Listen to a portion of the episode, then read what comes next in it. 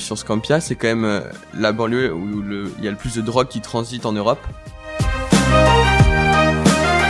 Vous êtes des malades, vous n'allez pas rentrer là-bas, vous n'allez pas ressortir vivant.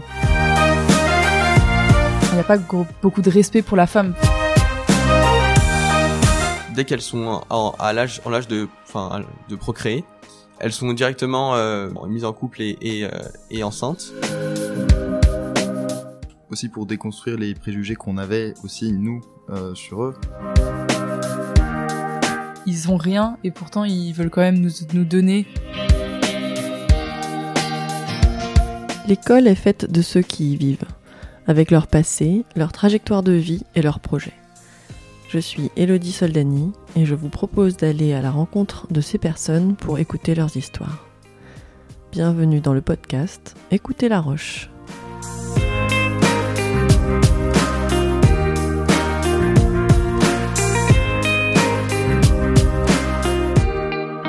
Je suis avec Alexandra, Augustin et Christophe qui sont partis cet été avec Cœur de Roche. Cœur de Roche, c'est une association de La Rochefoucauld qui a été fondée en 2008, qui fait partie du CEMIL, du service éducatif des missions internationales La Salienne, et qui propose des projets de solidarité internationale.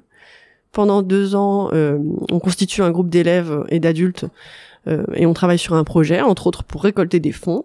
Puis pendant quelques semaines d'été, les, le groupe part sur place euh, aider donc dans un autre pays pour répondre aux besoins de la population locale. Et puis ensuite, euh, on passe une année, c'est ce qu'ils font maintenant, à témoigner de ce qui a été fait et à remonter un autre groupe Cœur de Roche. Ça a été fondé donc euh, à La Roche en 2008 et puis ensuite il y a eu un projet Burkina Faso en 2010, euh, Cameroun pour l'été 2014, Madagascar en 2018 et donc euh, eux ils reviennent de Naples à cet été 2021. Bonjour. bonjour. Bonjour, bonjour. Est-ce que vous pouvez nous parler de cette étape Alors, vous, vous présenterez peut-être quand vous prendrez la parole la première fois, et puis est-ce que vous pouvez nous parler de cette étape de préparation et de votre groupe, puisque vous êtes tous les trois en train de représenter les élèves qui sont absents et aussi les adultes qui vous ont accompagnés. Vous parlez un peu au nom du groupe. Est-ce que vous pouvez vous présenter et présenter à tour de rôle peut-être les, élèves avec qui vous êtes partis et puis aussi les adultes? Vas-y Alexandra. Alors moi du coup c'est Alexandra. Euh, je fais partie de cette équipe, donc on est parti à 13 élèves et accompagnés de 4 adultes. Donc euh, il y avait bah, donc Christophe et Augustin qui sont là aujourd'hui, euh, Laura Maille, Marguerite, Sibylle, Maëlys et Maëlys, Maëlys et Maëlys, Elisabeth, Viviane, Elisabeth, Louise, euh, Louise. Euh, Antoine, Antoine. Et voilà non? Euh, Non. bah, il y a les adultes avec Madame Le Sage, Madame Favreau, Madame Barthes et Madame Grégoire, qui n'est plus là aujourd'hui, mais euh, parce qu'elle est partie de La Roche, mais qui, était là avant. Et euh, ancienne éducatrice. On a oublié Amici, on a dit Amici? Amici. Bon, je sais. et euh, du coup, oui, on est parti euh, deux semaines pendant l'été 2021 dans une banlieue de Naples qui s'appelle Scampia. Et euh, pendant deux ans, on a on a récolté des fonds pour partir, notamment pour euh, pour payer les billets d'avion, pour payer le séjour sur place, pour aider, euh, pour, pour, euh, pour euh, aider euh, aussi financièrement là où on allait. Alors l'objectif, si je fais pas d'erreur, c'est donc on développe un groupe et puis on s'engage sur un projet local dans un pays et sur une somme d'argent. Il me semble que dans mes souvenirs c'était 2000 euros à leur apporter pour financer un projet sur place. Oui. Voilà, c'est ça. Donc on a passé deux ans à donc financer tout ça. Comme on partait à Naples, c'était pas euh, c'était pas comme par exemple les projets à Madagascar où le, prix des billets d'avion était vraiment euh, la part la plus importante euh, de ce qu'il fallait financer. Donc nous, c'était euh, à peu près l'équivalent de, de l'apport, me semble-t-il, euh, à, à l'association locale. Et au début des deux ans, on a commencé à récolter l'argent, mais en fait, euh, dès le dès le tout début du projet, on sait pas encore euh, où est-ce qu'on va partir. Du coup, on commence à récolter de l'argent, mais sans vraiment savoir le projet. Donc c'est vrai qu'au début, c'est un peu vague et c'est parfois un peu dur de se motiver parce qu'on sait pas encore du tout pourquoi on travaille en fait. Et c'est que au bout d'un an, un an Ouais, c'est ça. que- qu'on on décide euh, notre destination et le projet bah, qu'on va. Ouais, c'est au bout d'un an, euh, une, une fois que la- le groupe est constitué depuis déjà un an, qu'on vous propose une destination. Et c'est vrai qu'entretenir la motivation quand on n'a pas d'objectif euh, clair et défini, ça doit être difficile. Ouais, surtout qu'avec le Covid, on a eu pas mal de perturbations et donc on a euh, choisi encore plus tard. Euh, puis surtout des perturbations parce que les activités euh, pour gagner de l'argent étaient assez euh, restreintes. Qu'est-ce que vous faisiez? Bah personnellement, moi je faisais euh, je faisais du euh, de l'aide euh, aux devoirs. On a aussi fait des euh, ventes de sapins. On a été à la procure euh, faire des papiers cadeaux pendant plusieurs heures. Qu'est-ce qu'on a fait d'autre Des Euh, livraisons de croissants. Ouais, il y en a beaucoup qui faisaient pas mal de babysitting. Euh, je pense à Sibyl, je pense, il me semble à Missy et Maëlys. Ouais. Euh, C'était- et puis ouais, donc il y avait des actions euh, un peu régulières comme ça, donc comme les babysitting et les devoirs, et puis des projets qui s'étalaient sur une semaine en général, comme les ventes de sapins ou les à la procure. euh, on profite de Noël pour. euh, Est-ce que tu as l'impression que ça a permis de souder le groupe, des actions collectives aussi? Parce que le babysitting, c'est quand même individuel.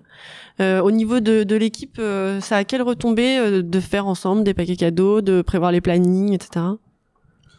Bah en fait la la procure euh, quand on a fait les papiers cadeaux, on était plus on était deux et on tournait.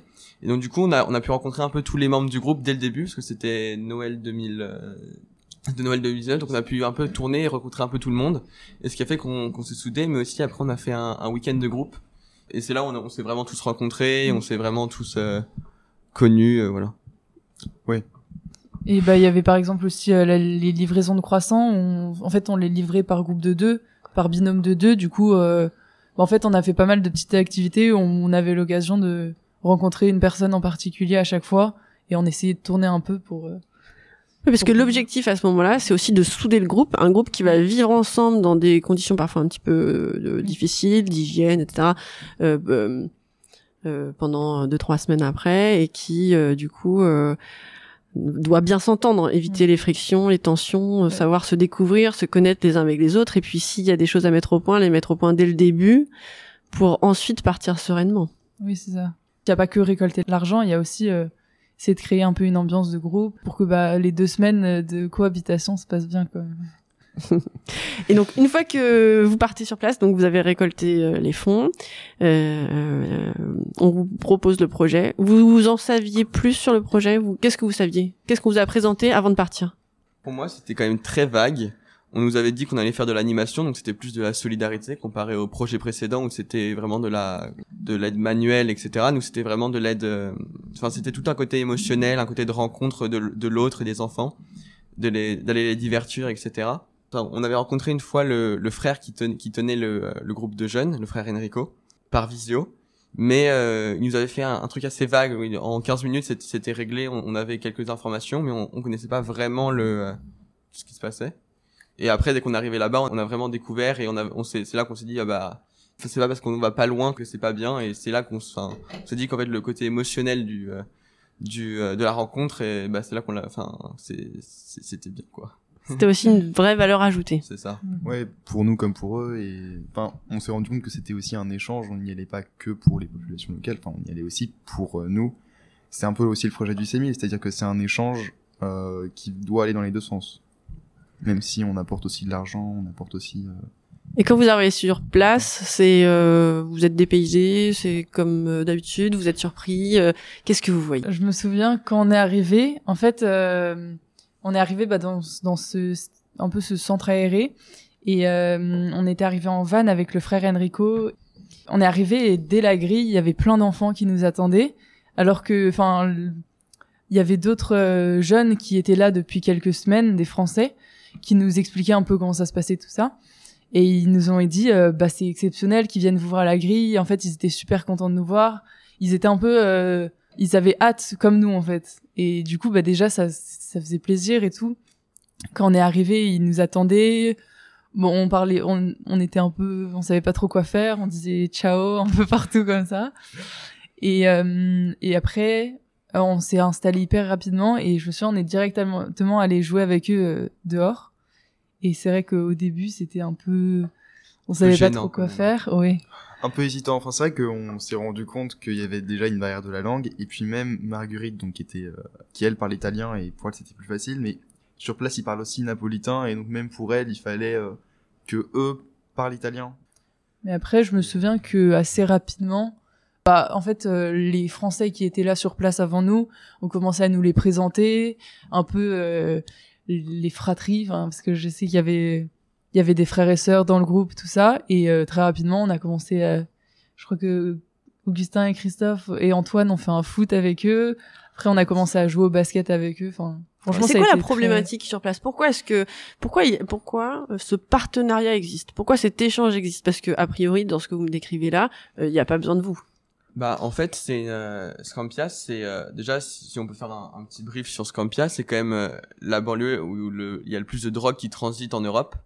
C'est un quartier extrêmement difficile dans lequel euh, les euh, on a des feux d'artifice tous les soirs, euh, les les rues sont très mal en...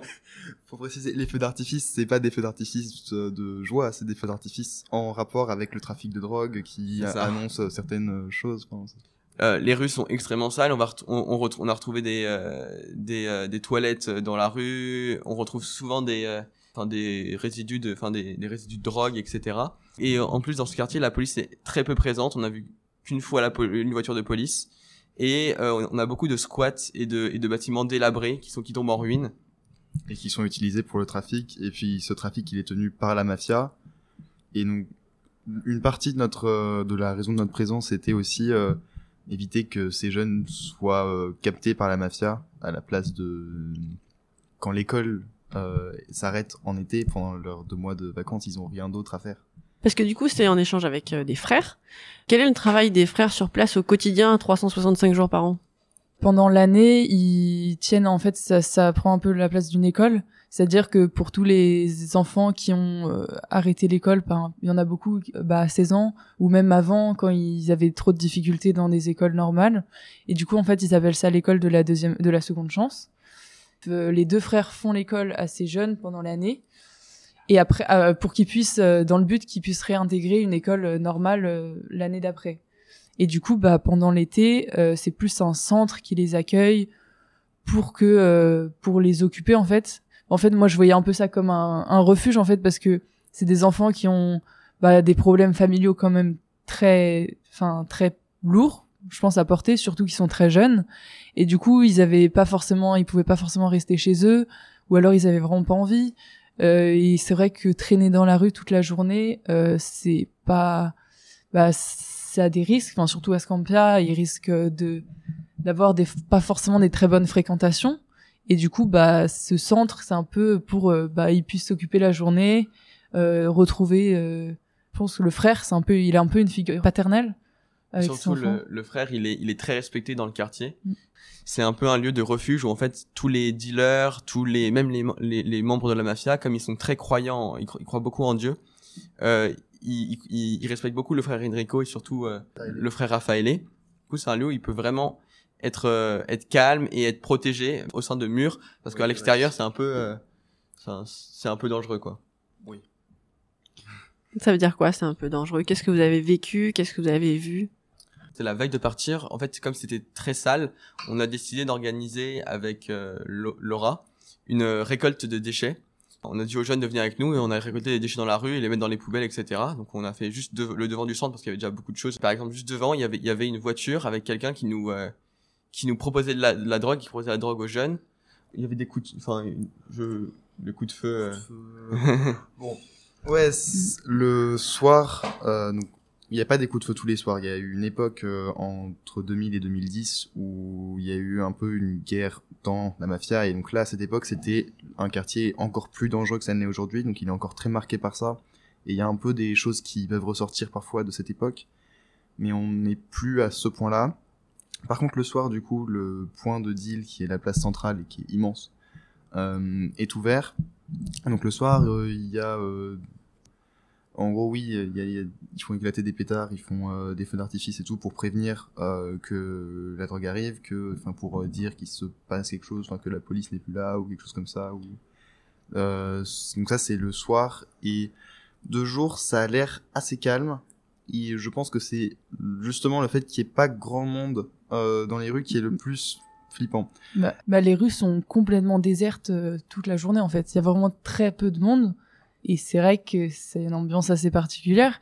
Et même, euh, enfin, je, me souviens qu'il y a pas mal de, on, voit pas mal de voitures qui ont, je sais pas exactement ce que c'est, mais qui avaient un, un espèce de grand cercle de métal autour du volant en fait pour pas se faire voler la voiture. Et j'avais jamais vu ça avant nulle part. Et en fait, euh, il, il Enfin, je pense que les voitures volées c'est assez régulier là-bas. Donc c'est quand même un endroit où, euh, en fait, euh, c'est un, même c'est un quartier assez redouté. Je me souviens que je crois que les taxis viennent pas là-bas. La police n'y vient pas déjà. La police n'y va, ouais, pas trop non plus quoi. Ouais, et puis donc, enfin, les amis italiens euh, que, qui, à qui j'ai parlé de ce projet euh, m'ont toujours dit, mais Scampia, vous, vous êtes des malades, vous n'allez pas rentrer là-bas, vous n'allez pas ressortir vivant. Alors eux, ils sont très marqués par ça parce que donc euh, quand il y a eu les gros problèmes, ça a été très médiatisé et donc euh, ils, ont une image encore pire de la situation que ça, que ça n'est vraiment. Et puis en plus il y a cette euh, série Gomorrah qui donne une image encore pire de ce quartier, enfin, mais qui a été vrai en plus et on peut pas leur reprocher, mais c'est plus à ce point-là. Et donc ouais, il y a, ce côté Scampia, c'est c'est euh, la mafia, c'est la Est-ce que ça vous a pas aidé euh, d'être avec euh, justement donc le frère, vous m'avez dit Enrique Enrico. Enrico, pardon. Euh, du coup, vous, vous, avez une porte d'accès et puis aussi, je me demandais si la barrière de la langue finalement aide pas à baisser les préjugés. C'est-à-dire que on envoie le même groupe de jeunes en Seine-Saint-Denis où tout le monde parle français, l'accueil est peut-être plus difficile qu'en Italie où vous parlez pas la langue et donc il faut trouver d'autres moyens de communication. Il y a peut-être aussi moins de préjugés du coup. Je, je me posais la question. Bah moi je pense que c'est un peu vrai. Enfin personnellement j'avoue que je me, enfin je pense pas que ça se passerait pareil si on avait fait ça. Oui, par exemple dans les banlieues de Paris, enfin où on est, où en fait, euh, bah où on parle la même langue. Là en fait, je pense que le fait qu'on soit français, ça passait avant le fait que bah on n'est pas la même situation que et du coup, je pense qu'ils nous voyaient plus comme euh, les Français, mhm. plutôt que comme euh, des enfants euh, assez privilégiés par rapport à eux. Et du coup, je pense que c'était quand même beaucoup plus facile le contact, malgré le fait qu'on ait du mal à communiquer. Quoi. Mm. Et puis oui, pour ce qui est de la barrière de la langue, elle tient au début, au moment de la rencontre, et puis après, donc il y a Google Traduction, on essaie de trouver des moyens de se parler différemment. Elle tient pas très longtemps. Donc au quotidien, qu'est-ce que vous avez fait? On avait trois activités euh, principales. Euh, on en a eu d'autres aussi, mais euh, ça c'est vraiment celle où à peu près tous les jours on devait passer une demi-journée donc, dans un, de ces trois endroits. Donc le premier c'était chez des sœurs qui donc étaient aussi dans le même quartier, pas très loin. et donc quand on y allait, c'était en gros un centre aéré, un vrai centre aéré pour le coup, pour les jeunes enfants qui prend les mêmes horaires que l'école normalement, mais du coup pendant l'été, et euh, où ils font des jeux, ils font, euh, c'est, en fait c'est, ça fait partie d'une congrégation qui est partout en Italie, et donc il y a un système pédagogique euh, où il faut à la fois laisser les enfants euh, jouer euh, entre eux, donc d'abord dans un premier temps de manière libre, puis ensuite il y a des temps de où ils doivent se reconcentrer, où il y a donc ils passent un film et après ils doivent euh, répondre à des questions sur le film. C'est un moment où ils doivent apprendre du coup à se calmer dans la, pédagogie et à euh, se concentrer. Euh, surtout que c'est des quartiers où il y a des gros problèmes liés à la concentration. des enfants, parce que oui, il y a tout le numérique, qui sont très très accrochés au numérique très tôt et donc c'est aussi un endroit où ils n'ont pas accès à, à leur téléphone. Même les petits? Même les petits. Oui, oui, les petits, euh, ils ont tous un téléphone très tôt. En fait, c'est parce que justement le fait que le quartier soit un peu dangereux, dès que tu, enfin, tu dois toujours être joignable. Et, euh, et puis après, donc euh, c'est chrétien, donc il y avait un moment de prière et puis euh, des jeux plus organisés après. donc voilà. Mm. Et c'était donc des enfants du quartier mélangés aussi à un, un groupe de d'enfants roms qui venaient d'un camp qui était juste à côté. et, et c'était c'était un peu la partie soft, donc c'était assez euh, gentil. Euh. Après, on a fait quand même des, des grands moments euh, chez les sœurs. On a eu euh, des grands moments de, de football où, où en fait les, les, garçons qui étaient quand même pas mal excités, on, a tous eu la, la même passion du foot. Et du coup, on a, on a organisé des grands France-Italie dans lequel euh, on, on, bidou- on bidouillait un peu les, euh, les, les, les points pour, euh, pour qu'ils soient contents euh, et qu'ils gagnent. Parce que s'ils perdaient, euh, après, ils voulaient plus nous parler. Ils, euh, ils étaient un peu mauvais joueurs. On parle, Et, euh, on parle d'enfants de quel âge là? On a dû avoir des enfants de 5 ans 5 minimum, ans à mais il y en 12 avait ans, pas je pense. Ouais. Ouais. Mais en gros, c'est des, en- enfin, ceux qui jouaient au foot, c'était des enfants de 10, 11 ans. Et en fait, tout le monde se réunissait autour du foot. Et on faisait tourner. Il y avait des, enfin, il y avait des grands moments de partage là- là-dessus. Et puis après, on a fait, on a fait des, des batailles d'eau. On a fait pas mal d'activités. On a aussi été au parc pour essayer d'avoir quelque chose d'a- d'assez varié et puis qu'on puisse chacun partager notre, enfin, déjà notre culture, partager des, enfin, des moments de solidarité différents pour que, pour que vraiment on touche un peu à tout, quoi. Il y avait peut-être quelque chose aussi, c'est que ces enfants, donc le, le foot en particulier, c'était un sport donc de garçons, donc il n'était que des garçons au début. Euh, et puis nous, on, n'était que trois garçons, donc on, est, on a fait jouer aussi des filles. Eux, ils avaient visiblement pas l'habitude de voir jouer des filles, mais bon, ça, ça les a pas dérangés vu qu'on était les grands. Euh, et pe- petit à petit pendant le voyage, on a vu justement qu'ils essayaient d'inclure les filles après. Et on, je sais pas si c'est vraiment notre impact, mais euh, ça peut avoir un lien quand même, je pense. Vous avez senti une euh, différence entre garçons et les filles là-bas? Une violence entre les deux. Oui. Bah, en Ouais. fait, euh, Il y a une vraie différence, hein. oui. les filles, euh, elles sont pas du tout le même statut que les garçons. Enfin, déjà, euh, le frère Enrico nous disait que les filles sont sexualisées très très tôt. Enfin, même des filles de 11 ans, 12 ans. Euh, bah, en fait, il n'y a pas d'amitié fille-garçon. Enfin, c'est euh, c'est directement euh, une relation amoureuse. Enfin, et, et du coup, c'est vrai que très jeunes, enfin, elles avaient des remarques assez surprenantes. Enfin, et oui, par exemple, ils comprenaient pas que dans notre groupe, on soit pas euh, forcément euh, en couple avec euh, les garçons, quoi. Ils comprenaient pas l'amitié fille-garçon et même la relation, enfin le respect. Ils comprenaient pas que vous soyez un, un groupe mixte dans lequel vous n'étiez pas en couple. Bah en fait oui c'est ça. Et pour eux, la femme et c'est-à-dire bah ils avaient une relation. assez- Il y a, enfin il y a pas gros- beaucoup de respect pour la femme. Enfin par exemple, je- Augustin, tu peux peut-être raconter la, la fois où tu avais dîné chez Léo et Euh, sa relation ouais. avec sa mère qui était quand même assez surprenante Bah, pour on nous. avait dîné chez Léo, euh, on a mangé chez lui et puis euh, on a, enfin, on a beaucoup mangé puisque c'était un, c'est un peu la culture, donc euh, 4-5 plats. Et, euh, et en fait, du coup, c'est des, c'est des plats qui, qui s'enchaînent, qui arrivent et qui viennent, qui, qui repartent de la table.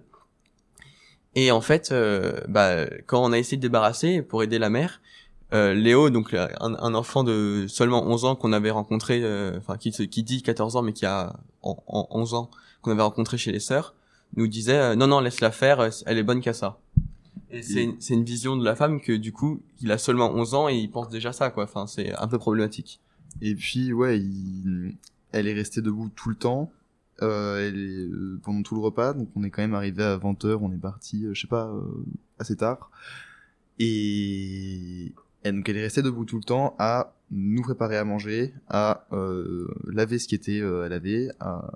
pendant qu'on était dans la même salle en train de manger. euh, À servir. Elle s'est pas assise Voilà. avec vous. À aucun moment. Il y avait de la place, mais... Après il y avait aussi euh, une autre situation mais un peu plus compliquée chez les Roms parce que chez les Roms euh, en fait euh, c'est une autre culture et euh, les jeunes filles dès qu'elles sont en, à l'âge en l'âge de enfin de procréer elles sont directement euh, bah, mises en mises en mises en couple et et, euh, et enceintes.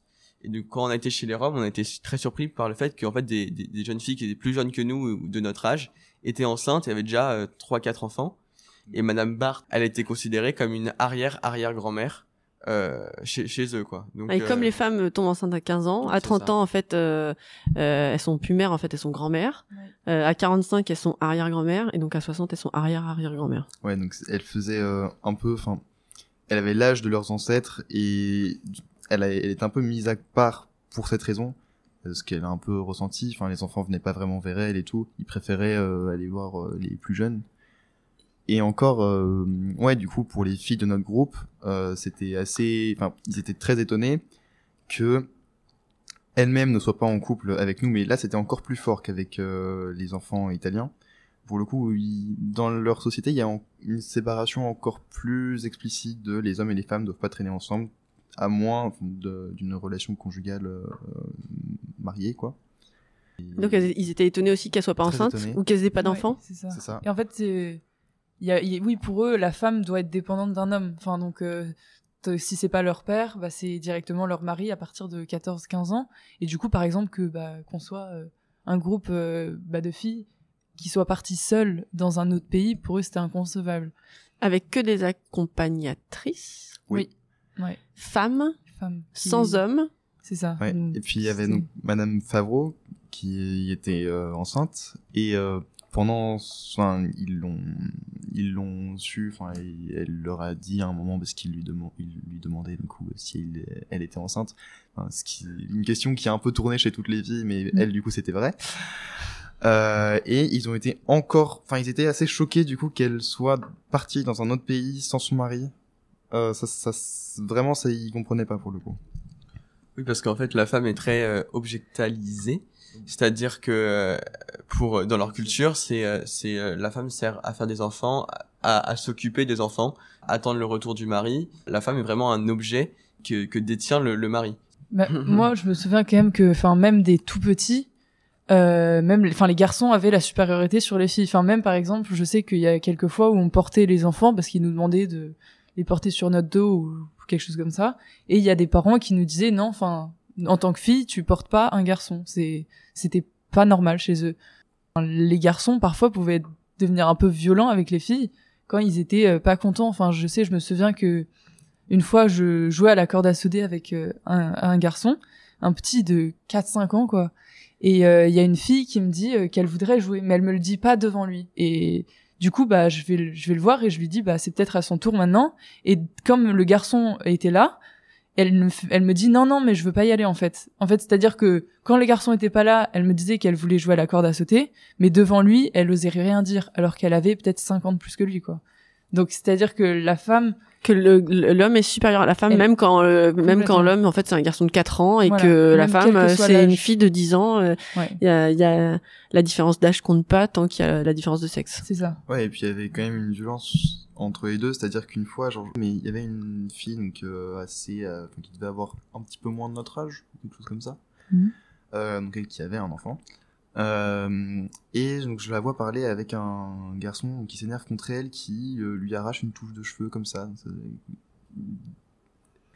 Et que elle n'aurait jamais pu faire. Enfin, c'est c'est de la- une violence qui va que dans un sens, euh, homme contre femme, et même euh, dans, le- dans les relations conjugales après, il y a aussi cette violence qui est un peu institutionnalisée, enfin Oui. entre guillemets, et qui est bah, Que les hommes frappent leurs femmes et que c'est assez ordinaire. voilà. Ouais.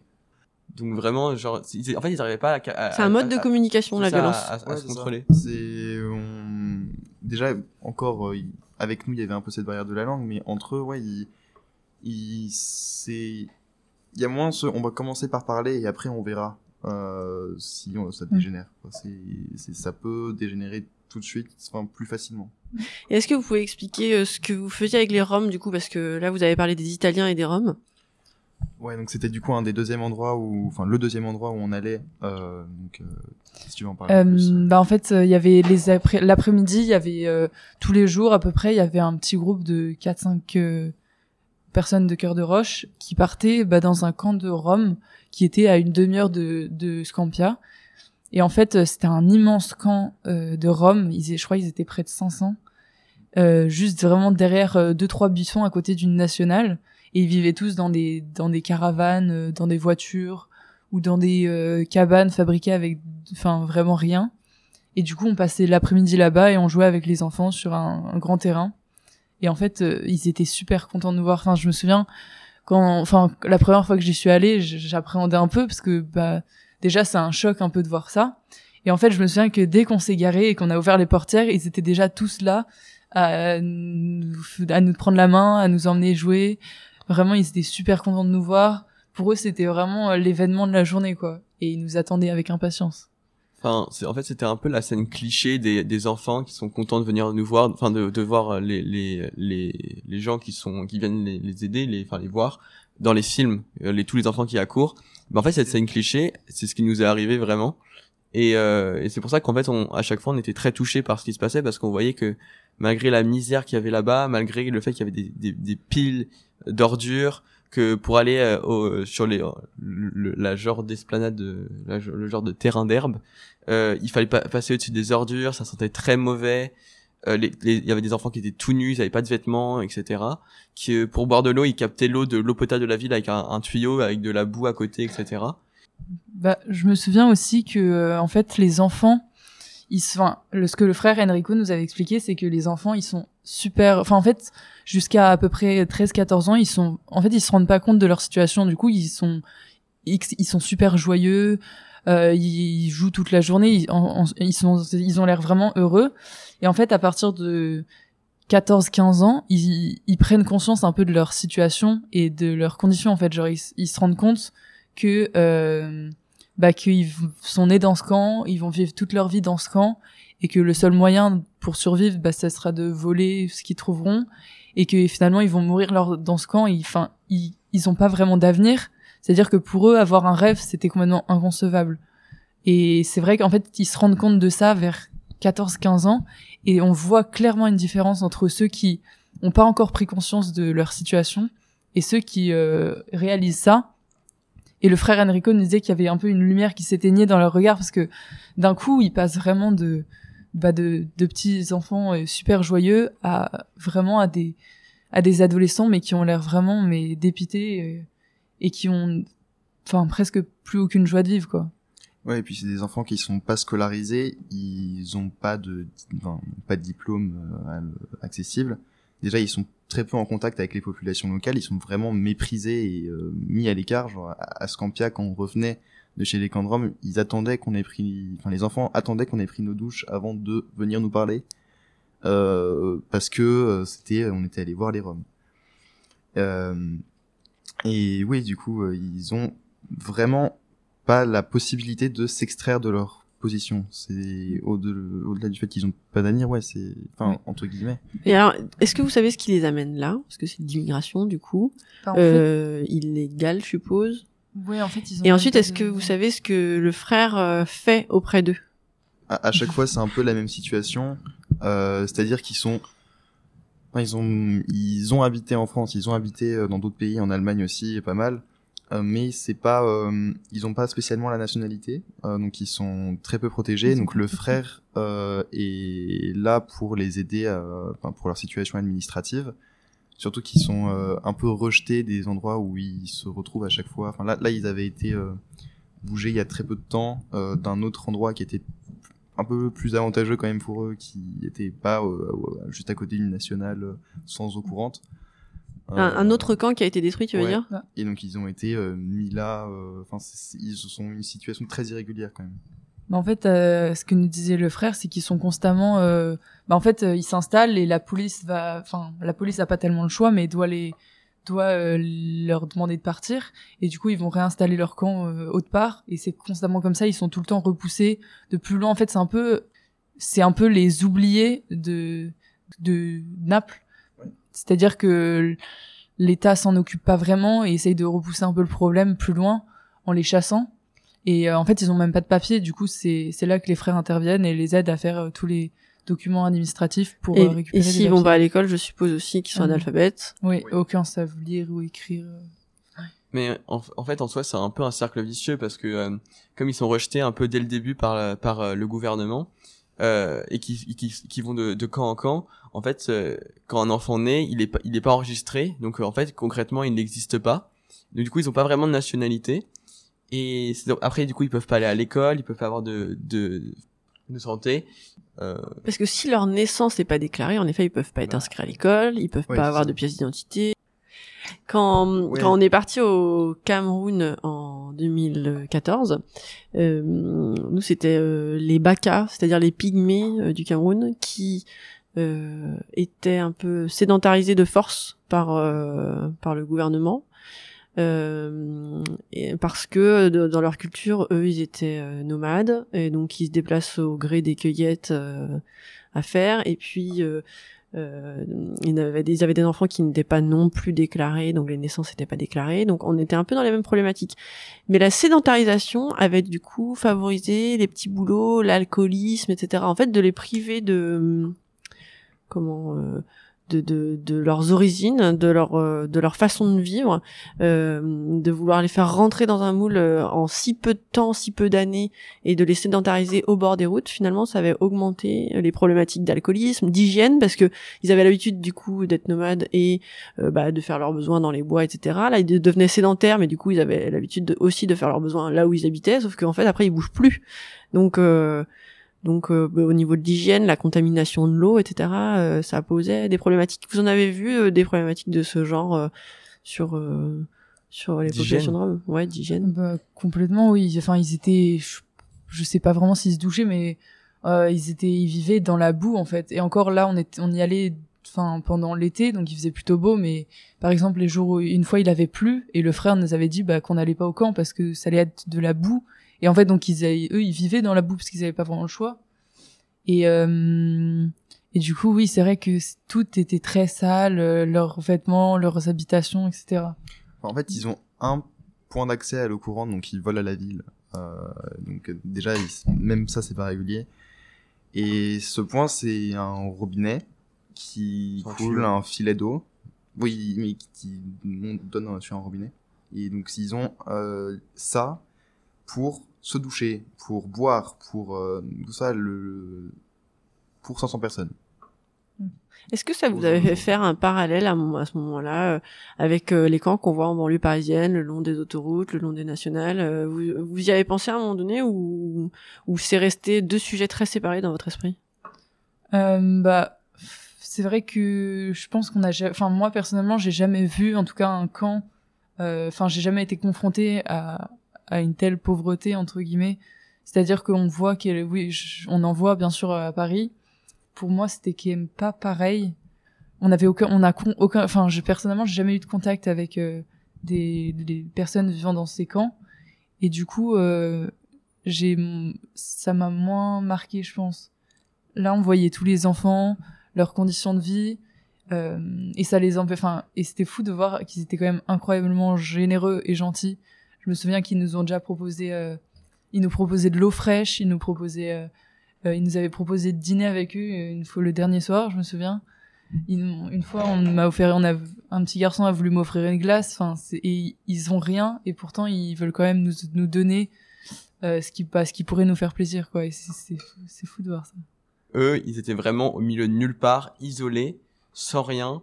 Leur seule, leur, en fait, leur, seule possibilité, c'était le vol ou la ou la ou la manche qui, qui que, que les femmes pratiquaient dans la ville.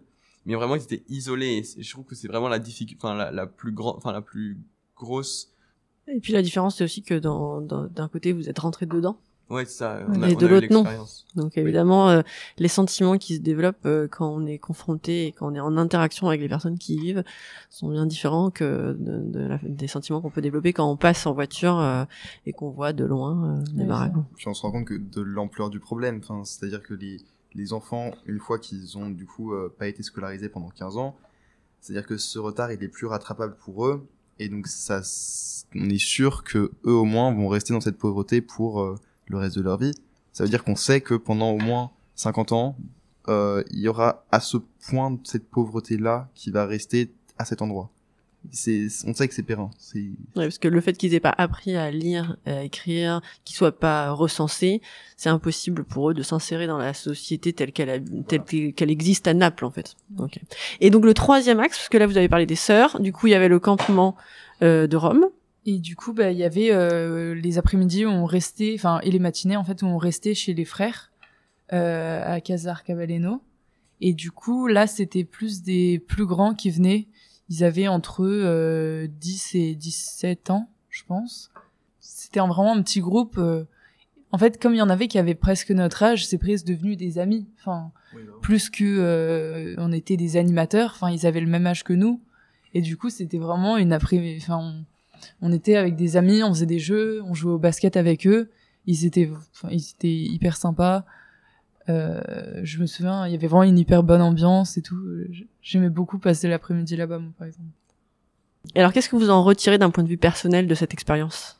Euh, Bah moi, je pense que on en tire euh, vraiment un enseignement sur. Euh, bah en fait, on se rend compte un peu de à quel point on vit dans un monde matérialiste. C'est-à-dire que nous, on a accès à pratiquement tout. C'est-à-dire, on n'a jamais faim, on a, on a de la nourriture, on a des habits, et euh, et là-bas, bah ils ont rien, et pourtant ils arrivent quand même à bah, enfin, à être heureux, et même si bien sûr ils ont pas bah ils ont pas de rêve. Et c'est c'est c'est super triste à voir. Et c'est pour ça qu'on était là aussi. C'était pour euh, essayer de leur montrer que bah c'est possible d'avoir des rêves.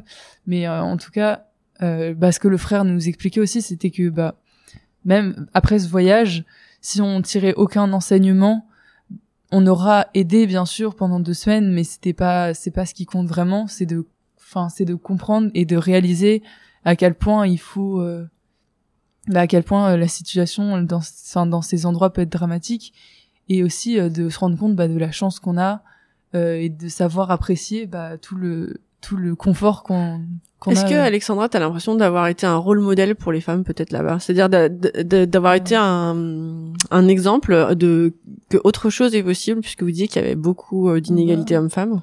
Euh, bah franchement oui enfin c'est ce qu'on nous disait en tout cas c'est que bah euh, en fait en venant ici on, on sert un peu de modèle pour leur montrer que euh, enfin surtout quand ils vivent par exemple dans les camps de Rome bah je pense qu'ils apprennent aussi de leurs parents. S'ils voient leur père euh, avoir une certaine attitude avec leur mère bah ils vont forcément euh, répéter cette attitude et je pense qu'en voyant euh, des plus grands qu'eux euh, avoir une attitude un peu différente c'est-à-dire enfin un respect mutuel entre l'homme et la femme ça leur apprend à changer leur comportement Moi, je voulais, euh, je voulais dire que pour moi, moi, ça m'a, ça m'a, ça m'a vraiment montré les priorités qu'il y avait dans la vie. C'est-à-dire que avant, on pouvait, euh, enfin, à Paris, en fait, on, on se concentre vraiment sur euh, sur euh, la réussite, etc. Euh, sur le fait que, enfin, sur les sur les choses matérielles. Et en fait, on, on, on voit vraiment que les, les gitans, même sans le, sans le, le matériel, ils étaient quand même, enfin, les, les enfants, ils étaient heureux, ils arrivaient à, à être heureux malgré le fait qu'ils étaient qu'ils étaient euh, qu'ils étaient dans, dans cette misère. Et du coup, moi, ça m'a fait tout revoir hein, les choses principales à, de, de la vie et, à quoi il faut donner de l'importance et quoi il faut pas donner de l'importance. Je pense que c'était aussi euh, important euh, d'avoir cette expérience aussi pour déconstruire les préjugés qu'on avait aussi nous euh, sur eux. C'est-à-dire que bon, on va dans une banlieue chaude d'Europe, on avait une très mauvaise image euh, en venant, on en repart. Bon, c'est, on sait plus ce que c'est. J'aurais du mal à, à définir Scampia comme ça, mais, mais c'est euh, c'est une vision vécue plus qu'une vision euh, bah, par les médias qui diabolisent l'endroit. Ça et en plus, du coup, on se rend compte qu'en fait, c'est les, les jeunes qui sont là-bas, c'est des jeunes vraiment comme nous, qui ont les mêmes rêves que nous, qui ont les mêmes intérêts que nous. Et en fait, c'est comme ça qu'on a qu'on a aussi pu se rapprocher d'eux, c'est que vraiment on est on est pareil qu'eux. C'est juste qu'on a des situations différentes, à des endroits différents. Et euh, c'est ça surtout qui nous a touchés, c'est que vraiment ils sont semblables à nous. Pendant cette année de cette année de témoignage, euh, je crois qu'on va essayer d'organiser un avec Madame Le Sage des euh, des rencontres dans les classes où on présente notre film au collège pour euh, enfin leur montrer de ce qu'on a fait. Est-ce que vous avez des échanges prévus avec le réseau Lassalien D'autres équipes qui sont parties ailleurs? Euh, Alors on sait qu'on est on a un rôle vis- normalement vis-à-vis de l'équipe euh, suivante pour remotiver la promotion d'en dessous, Oui. mais ce travail a déjà été fait donc cette année euh, puisque le projet est reparti tout de suite. Il y a déjà un groupe qui s'est Voilà. reformé, voilà. Et donc on Un groupe de aura- secondes, là, qui on se aura prépare. moins cette, euh, c'est- c'est ça à faire, mais dans l'esprit de cœur de roche, il y a aussi le fait que l'équipe euh, donc qui précède euh, passe la main à la suivante comme ça pendant euh, donc pendant cette période de, de, de présentation, enfin de compte rendu. Et après, on a aussi un autre projet, mais après, on sait pas si ça va vraiment être viable ou, ou pas. Mais on veut, on veut peut-être euh, tous repartir euh, l'année prochaine. Bon, on va voir comment on peut faire, mais enfin, l'été prochain, on veut tous repartir euh, au moins une semaine pour aller revoir les enfants. Ou sinon, il y a un autre, euh, il y a un autre euh, truc, mais je crois que ça c'est encore moins viable, qui est, euh, qui est que nous, on, on, on refait un projet, on récolte de l'argent et on essaie, on essaie de faire venir quelques-uns ici à Paris pour leur, euh, du coup, euh, pour leur faire découvrir autre chose que Scampia, parce qu'il y en a certains, ils ont ils sont jamais ils sont jamais sortis de de de leur de leur de leur quartier et et, euh, et du coup pour leur faire découvrir un peu euh, là où on, là où on vit et enfin ce qu'ils rêvent genre euh, j'ai j'ai encore des des contacts avec un, un bah Léo celui qui avait 11 ans qui nous a invités chez lui qui me demande de lui envoyer des photos de la tour Eiffel etc donc en fait c'est c'est un peu un rêve et c'est un peu c'est un peu en fait la possibilité de voir un monde autre que ce qui que ce qui. euh, On voit que ça vous a, existe. ça vous a ouvert l'esprit, euh, ça vous a permis de sortir un petit peu de, de, de, de ce quartier, de Paris. On sent que vous en ressortez euh, grandi avec beaucoup de maturité et que Ouais. et que sans doute ça va être euh, une vision complémentaire à tout ce que vous avez vu jusqu'à présent euh, dans, dans votre avenir. Merci beaucoup de votre témoignage. Merci. Merci.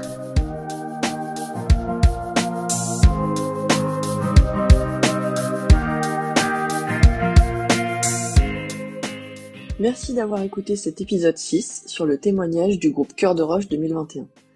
Comme nous l'avons dit dans l'épisode, un nouveau groupe d'élèves de seconde est déjà constitué avec leurs trois accompagnateurs, Violaine de Nanteuil, Sybille Tarbé de Saint-Ardouin et Arnaud Canton. N'hésitez pas à les soutenir dans leur récolte de fonds, car, comme vous l'avez compris, ils ne connaîtront leur destination qu'en 2022 pour un départ en juillet 2023. Et puis, comme toujours, si l'épisode vous a plu, N'hésitez pas à en parler autour de vous pour le faire connaître. Un grand merci pour votre soutien et vos écoutes de plus en plus nombreuses.